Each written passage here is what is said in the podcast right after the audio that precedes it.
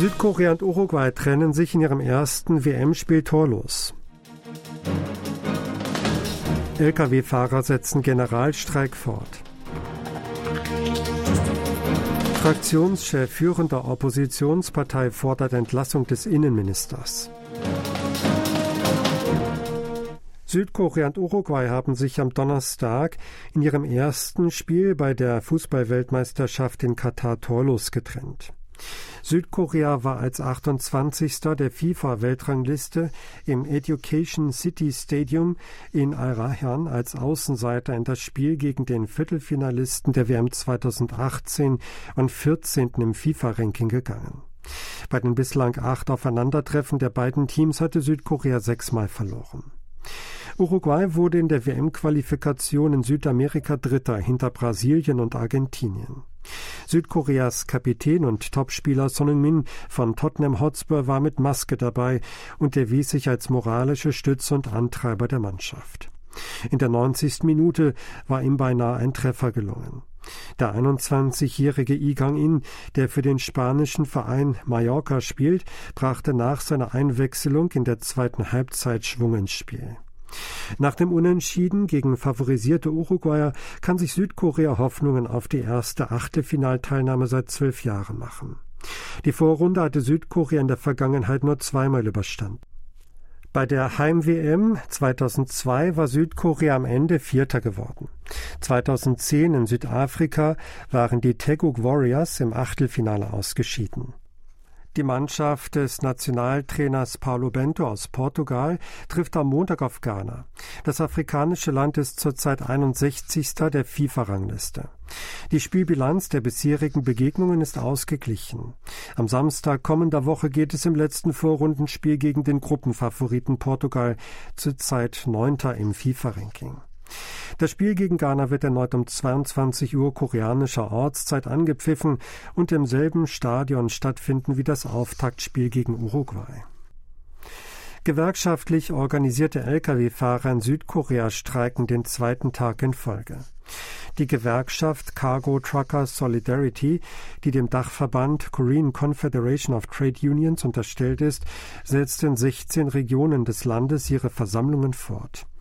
Laut dem Ministerium für Land, Infrastruktur und Verkehr schrumpften die Containerumschläge an zwölf Häfen im Land mit Stand 17 Uhr am Donnerstag auf den Stand von 40 Prozent verglichen mit dem gewöhnlichen Volumen. Von dem fortgesetzten Generalstreik sind vor allem Lieferungen in der Beton- und Stahlbranche betroffen. Der koreanische Verband für internationalen Handel teilte mit, dass Beschwerden von 19 Frachteigentümern über Schwierigkeiten wie eine Produktionseinstellung wegen fehlender Rohstofflieferungen eingegangen seien. Die Regierung setzt ein Krisenteam ein und überprüft die Schadenslage in wichtigen Branchen sowie verschiedene Maßnahmen einschließlich einer Anordnung zur Wiederaufnahme des Transports.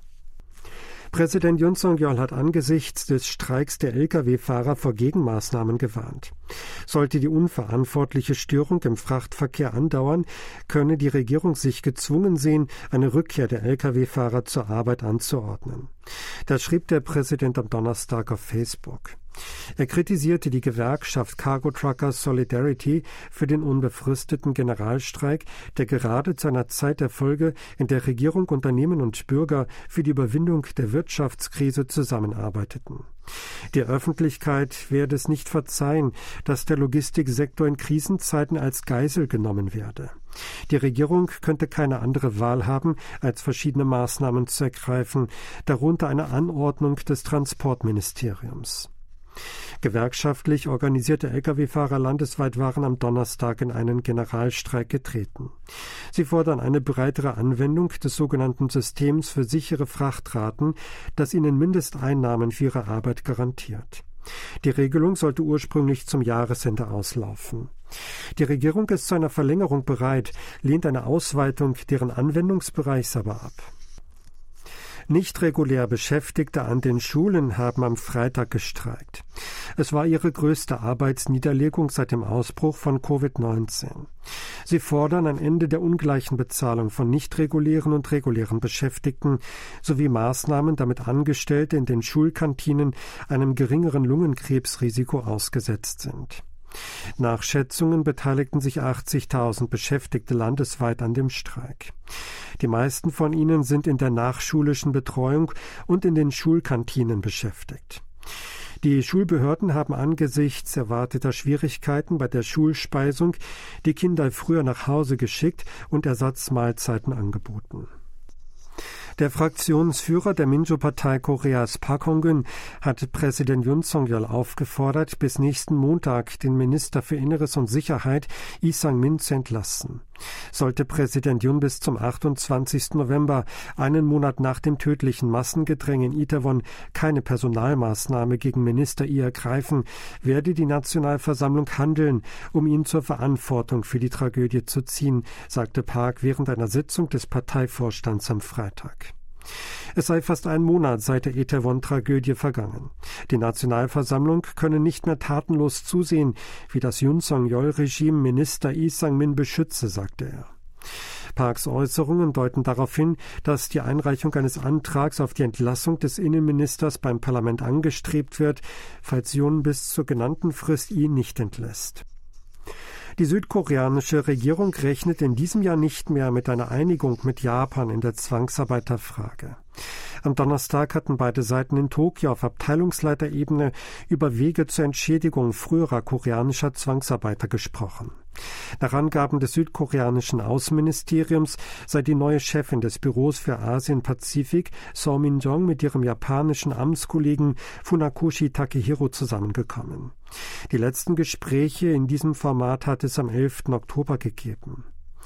Bei den jüngsten Gesprächen hätten sie sich auf eine zügige Lösung in der Zwangsarbeiterfrage und eine Verbesserung der bilateralen Beziehungen geeinigt. Für dieses Ziel wollten sie einen engen Austausch fortsetzen.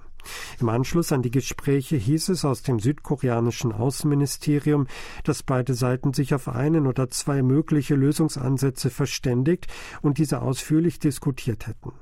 Doch gäbe es noch einige Punkte zu klären, darunter rechtliche Fragen. Spekulationen, nach denen noch dieses Jahr eine Einigung gelingen könne, wurden vom Ministerium zurückgewiesen. Für den Prozess werde wahrscheinlich mehr Zeit gebraucht, hieß es. Der Hauptverdächtige eines berüchtigten sexuellen Online-Missbrauchs von Minderjährigen ist in Australien verhaftet worden. Die Polizei von Seoul nahm am Mittwoch am Stadtrand von Sydney in Kooperation mit der lokalen Polizei den als L bekannten Verdächtigen fest.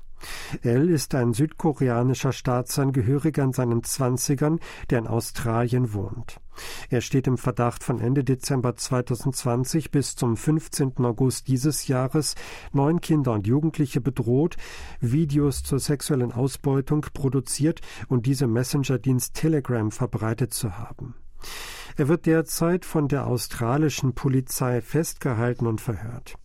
Die Polizei teilte mit, den Verdächtigen im Zuge eines Auslieferungsverfahrens nach Südkorea zu bringen. Die Polizei hatte zuvor 25 Personen wegen des Verdachts auf eine direkte oder indirekte Beteiligung an dem Verbrechen oder des Anschauens der von L produzierten Videos festgenommen. Südkorea will den nahe der Grenze gefundenen Leichnam einer mutmaßlichen nordkoreanischen Einwohnerin einäschern, weil Nordkorea auf den Vorschlag für eine Rückführung nicht geantwortet hat. Das teilte die stellvertretende Sprecherin des südkoreanischen Vereinigungsministeriums Lee Hyo-jong heute vor der Presse mit. Nordkorea habe bisher keine Meinung bezüglich der Überführung des Leichnams geäußert. Das Vereinigungsministerium plane eine Feuerbestattung. Dies erfolge gemäß den Richtlinien für den Umgang mit Leichnamen nordkoreanischer Einwohner und in Absprache mit der zuständigen lokalen Verwaltung hieß es. Der Leichnam war am 23. Juli in der Nähe eines grenznahen Damms des Flusses Imjin gefunden worden. Ermittlungen ergaben, dass es sich um eine Nordkoreanerin handle. An der Kleidung der Frau waren Abzeichen mit dem Porträt des verstorbenen nordkoreanischen Staatsgründers Kim Il-sung gefunden worden.